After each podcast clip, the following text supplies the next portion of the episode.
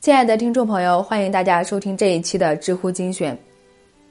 这一期我们分享的问题是：大学里面究竟是学习重要还是人际关系重要？下面这个回答来自于知乎用户罗文义，他是这么说的：一，大学里面的人际关系相比于学习而言一点都不重要。我大学里面从来没有参加过什么社团、什么学生会，就我个人而言。把时间花费在这上面，还不如多读几本书。大学开始的时候，我也很迷茫，我也觉得大学就是来玩的。通过玩，通过参加各种协会，我可以认识许多非常厉害的人，这样我也就扩展了我的人脉。仔细看看我上面这句话的逻辑，有没有觉得十分可笑？想通过玩，想通过和别人扯淡去建立什么人脉？这样建立起来的人脉是什么人脉？还有一些人想通过进入某些大学社团锻炼所谓的人际交往能力、管理能力、组织协调能力，扯淡吧！中国大学里面那些组织成员大多数都十分幼稚，组织也十分松散，组织管理这些人特别浪费时间。当然，我没有说参加社团一无是处，至少你可以找点乐子。只是，如果要把参加社团和学习来做个比较，那它什么都不是。等你毕业了，你把你的社团经历写进你的简历，HR 看都不会看一眼，只会觉得是浪费纸张。醒醒吧，大学生！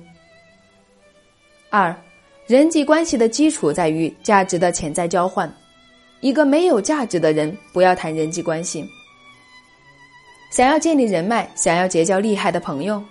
那你得先把自己收拾好，让自己变得厉害。等你厉害了，等你成为大牛了，自然有志趣相投的人主动找上门来和你做朋友。为什么？一方面，如标题所言，人际交往的本质在于价值的潜在交换。一个人越有价值，掌握的资源越多，人际交往自然就是越通畅。当然，我这里探讨的是你至少在性格上是个普通人。性格要是特别坏，你越牛逼，树敌越多。另一方面，为什么志趣相投的人都会主动跑来找你？因为在这个世界上，牛逼的人都是很寂寞的，牛逼的人都想跟牛逼的人做朋友。你牛逼了，别人自然会靠过来。人脉这个词本来就是功利的，我并不喜欢。但是既然要谈，就必须明确，人脉的质量重于数量。认识一百个傻逼，远不如认识一个大牛。三，学习不只是学习专业知识，学而不思的人也不要谈什么价值。怎么成为一个有价值的人？那就是学习。大学给你提供了最好的学习环境，比如图书馆，比如厉害的老师，几乎没有什么物质上的忧虑。但是学习不只是把专业知识学好就行了。我见过好多人，在大学学习完全是高中那一套，虽然学得很好，每年都拿奖学金，但是他们根本就不喜欢自己学的东西，根本从来就没有哪怕深入思考一点点关于他们所学的知识，他们的学习完全是被动的。人真的不能活得跟个计算机一样，只是一个知识的接收器，要想成为一个有价值的人。就必须在学习的同时勤于思考、勤于总结。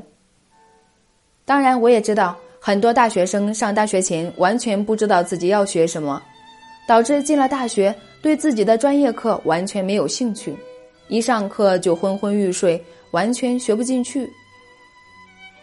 那该怎么办呢？找到你的兴趣点，然后致力于去学习就行了。